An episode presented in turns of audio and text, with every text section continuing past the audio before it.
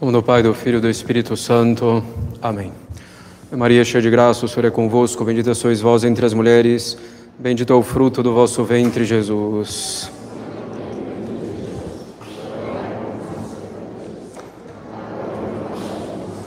Podem sentar-se. Alguns avisos. Primeiro, nossos seminaristas que fizeram o primeiro ano de seminário aqui em Brasília, nesse ano letivo 2020-2021, receberão a batina no próximo sábado. Ainda vamos definir alguns detalhes e lançaremos também um formulário para essa cerimônia simples, mas relevante. Então pedimos as orações de todos por esses nossos caros seminaristas. Lembramos que ninguém deve também ficar saindo durante a missa, a não ser por uma necessidade mais urgente. Vemos muita gente saindo para beber água, ir ao banheiro, algumas pessoas saem várias vezes durante a missa, inclusive. Lembramos que a missa não é uma conferência, um teatro, um espetáculo, uma aula na qual ou no qual se pode sair no meio dessa forma. Sair para o banheiro ou beber água, então, somente se houver necessidade urgente. Lembramos também que não se deve ficar bebendo água dentro da capela, comendo, nem mesmo para as crianças. Também na fila de confissão, pedimos que mantenham uma postura atenta e respeitosa. Às vezes, algumas pessoas ficam meio largadas, escoradas na balaustrada, como se estivessem esperando alguém em uma praça. Nós desaconselhamos fortemente, como verdadeiramente imprudente, ainda que namorados ou noivos andem sozinhos em carro. Temos percebido que alguns casais têm feito isso e isso não é bom. Finalmente, também se deve chegar na missa no horário previsto. Algumas vezes que haja algum problema, que se chegue um pouquinho atrasado, acontece, mas que se chegue reiteradamente atrasado na missa não é normal e não é sério. Caros católicos, estamos nesse terceiro domingo depois de Pentecostes. E nesse domingo nós temos no Evangelho duas parábolas da misericórdia do evangelista São Lucas. São Lucas, que é conhecido precisamente como evangelista da misericórdia, em razão da parábola da ovelha perdida, em razão da parábola da dracma perdida e também em razão da parábola do filho pródigo. Hoje procuraremos entender um pouco melhor e aplicar para a nossa vida a parábola da dracma perdida. Tínhamos explicado no ano passado, com um pouco mais de detalhes e com proveito, espero, para a nossa alma, a parábola da ovelha perdida. Ao falar de misericórdia, precisamos então entender, em primeiro lugar, o que é a misericórdia. A misericórdia no homem surge com um sentimento que faz considerar a miséria do próximo como se fosse a sua própria miséria. Miserum cor, um cor, um coração, então, que se encontra na mesma miséria do próximo, coração que sente a mesma miséria que seu semelhante sente. Portanto, a misericórdia é, em primeiro lugar, uma paixão da alma, e o efeito dessa paixão é justamente tirar o próximo de sua miséria espiritual ou mesmo material.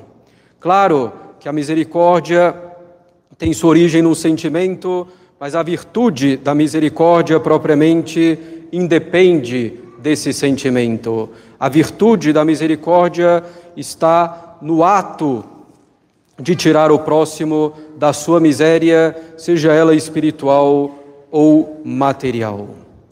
E o que é então, caros católicos, a misericórdia em Deus? É evidente que não é um sentimento, Deus não tem corpo, Deus não tem, consequentemente, sentimento.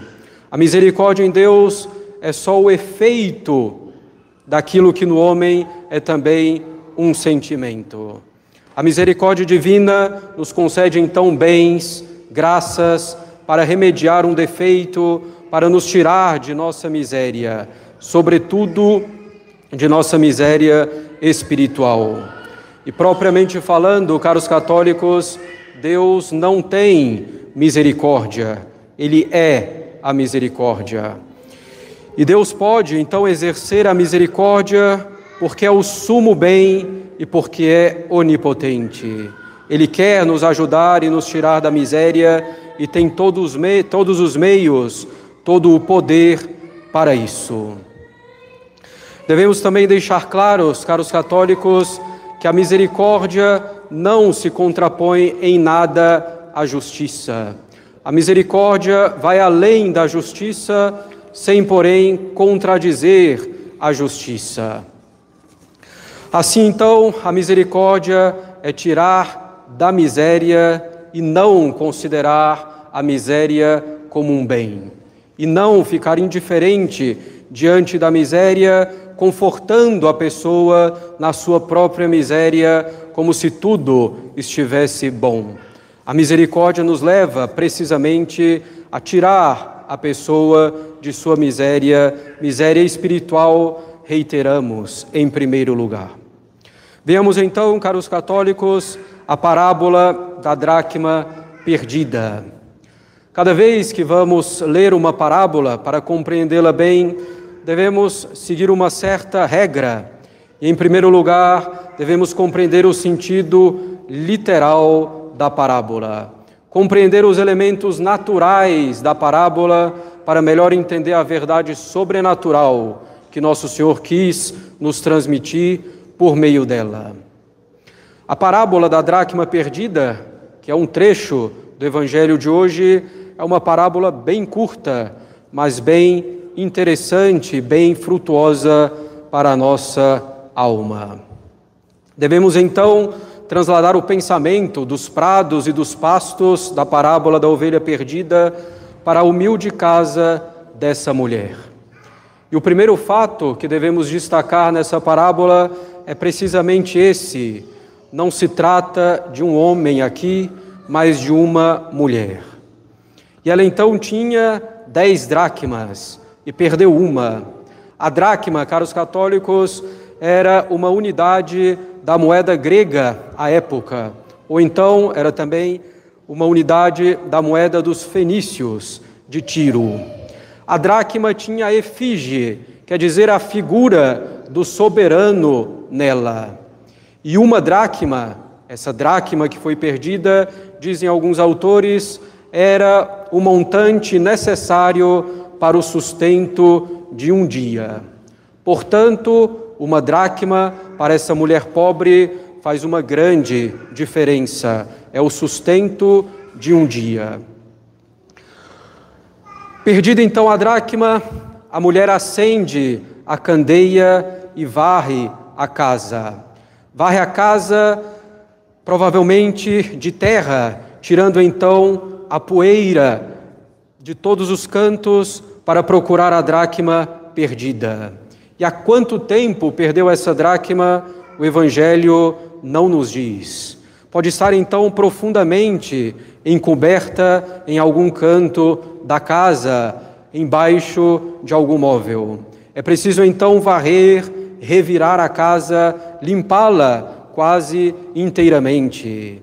Temos então uma mulher pobre numa casa pobre.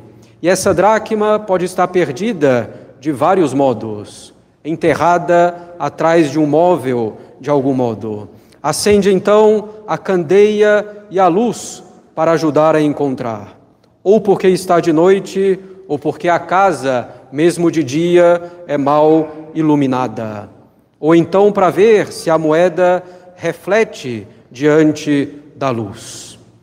E ela procura com diligência até que encontre, com cuidado, olhando em todos os cantos da casa, iluminando bem, varrendo com atenção para não deixar passar essa dracma que se perdeu.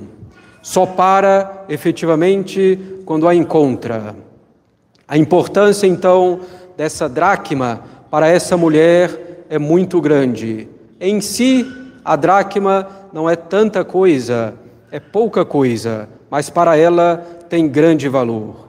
E quando a encontra, a alegria é imensa, uma alegria tão grande que não se contém dentro dela e que deve ser comunicada aos outros, às amigas e vizinhas. Essa então, caros católicos, as considerações, a explicação natural que podemos fazer dessa parábola da dracma perdida. Venhamos então ao sentido sobrenatural que Nosso Senhor quis dar a ela. Uma mulher é que perde a dracma. Essa mulher, caros católicos, é a igreja.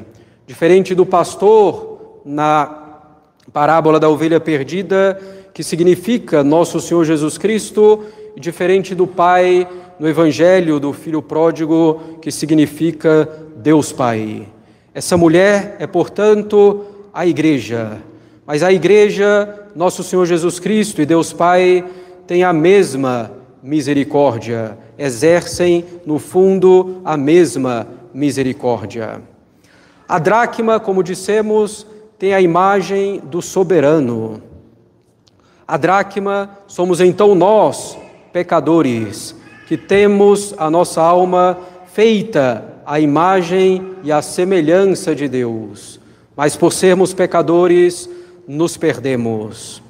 Portanto, na parábola da ovelha perdida, temos os fiéis como criaturas de Deus. Na parábola da dracma perdida, acrescentamos o fato de que somos feitos à imagem e semelhança do soberano, do Rei que é Deus. A dracma se perde, é alma que cai na terra na lama do pecado alma que pelo pecado se afasta de Deus, se esconde dele. Como Adão quis se esconder depois de ter desobedecido. A dracma, caros católicos, precisa ser procurada, do contrário, se perderá para sempre. A igreja busca o pecador para que não se perca eternamente no inferno. E como a igreja procura o pecador. Com a candeia, quer dizer com a luz, e essa luz é Cristo. O candeeiro, caros católicos, é a luz acesa em um vaso de terra, em um vaso de barro. Então, esse candeeiro é a sabedoria de Deus, o Verbo encarnado, luz da luz, Deus verdadeiro, de Deus verdadeiro, que se fez homem. Nosso Senhor é a sabedoria de Deus no vaso de terra, que é a nossa natureza humana. A igreja busca então as almas com a luz de Cristo, com a verdade, com a doutrina de nosso Senhor Jesus Cristo. Procura as almas com os meios que Cristo deu e com os méritos dele. Sem a luz, não se pode achar a dracma perdida na terra e na escuridão. Sem Cristo, caros católicos, não há salvação para a alma feita à imagem de Deus e que está na sujeira e nas trevas do pecado, qualquer que seja esse pecado. É necessário nosso Senhor Jesus Cristo, caminho, verdade e vida, a luz do mundo. Nós, pecadores, não nos salvamos sem nosso Senhor Jesus Cristo. A igreja procura ainda a dracma varrendo, limpando a casa, revirando-a. A igreja, com Cristo, purifica a alma de suas faltas, revira a consciência, converte a consciência a Deus. Com suas orações, com seus sacramentos, com suas pregações, com todos os seus meios de apostolado. Ao receber a luz do candeeiro, a moeda brilha quando está limpa, mostrando a imagem do Rei. A alma purificada do pecado e que está, portanto, sob a luz da fé e o calor da caridade de Cristo, brilha com a semelhança a Cristo. E a igreja busca a dracma, busca o pecador até que o encontre. Lembremos-nos, a dracma não tem tanto valor em si mesmo, mas para aquela mulher tem bastante. O homem, caros católicos, em si mesmo, diante de Deus, não tem tanta importância. Assim, por exemplo, pergunta o Salmo 8: Quem é o homem para que Deus se lembre dele? Ou o que é o filho do homem para que cuide dele? É a bondade imensa de Deus, então, ao buscar os, pesca... os pecadores, caros católicos. Não temos assim tanta importância, mas temos muita importância para a igreja. Cada alma vale muito. Deus então enviou o seu filho, que fundou precisamente a igreja, a igreja que busca e buscará as almas até o fim. Com a luz de Cristo, revirando convertendo a consciência com diligência, com cuidado e caridade e, evidentemente, com verdade. E tendo então, caros católicos, convertido o pecador, a igreja se alegra. E se alegra com as amigas e vizinhas, quer dizer, com a igreja triunfante e também a igreja padecente, de algum modo a igreja no céu com os anjos e os santos, e a igreja padecente no purgatório, e ainda a igreja, claro, aqui na terra, com todos os seus membros. Então, todas as três igrejas se alegram na conversão da alma. E essa é a conclusão de Cristo. Nós, caros católicos, somos a dracma perdida e a igreja nos busca incessantemente. O problema, porém, é quando no fundo não queremos ser encontrados. Vemos a luz do candeeiro e fugimos.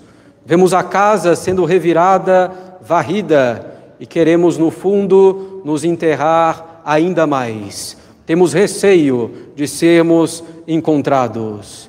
Deus nos dá as graças, nos dá a ocasião de praticar as virtudes e vamos dando um jeitinho de permanecermos, permanecermos escondidos. Muitas vezes, caros católicos, não é que queremos diretamente cometer o pecado. Muitas vezes ficamos como que escondidos por não querer abandonar algo que termina nos levando ao pecado. Temos apego àquilo que depois termina nos conduzindo ao pecado. Como sempre, damos exemplos: uso desordenado do celular, da internet, por exemplo, ou alguma companhia, ou algum ambiente ou situação, por exemplo, de banhos públicos, praias, piscinas, ou então academias, ou alguma recreação de músicas ruins, redes sociais, vídeos que não convêm. Ou então, esse apego pode ser também a nossa reputação que nos leva à mentira, à fofoca, e vamos assim nos escondendo da luz, enganando-nos a nós mesmos. Não quero pecar, eu só não quero deixar algumas coisas, mas essas coisas são precisamente as coisas que nos levam ao pecado, quando não são realmente o próprio pecado. Quem não quer pecar, caros católicos, emprega todos os meios para evitar o pecado e para evitar a ofensa a Deus. E abandona tudo aquilo que conduz ao pecado e que pode ser abandonado. Deixemos, caros católicos, a Igreja nos iluminar com a sua luz, que é Cristo. A doutrina da Igreja e sua moral são perfeitas. Deixemos-nos então humildemente encontrar por essa bondade de nossa mãe, a Igreja, para que brilhe em nós a imagem de Deus pela graça. Em nome do Pai, do Filho e do Espírito Santo. Amém.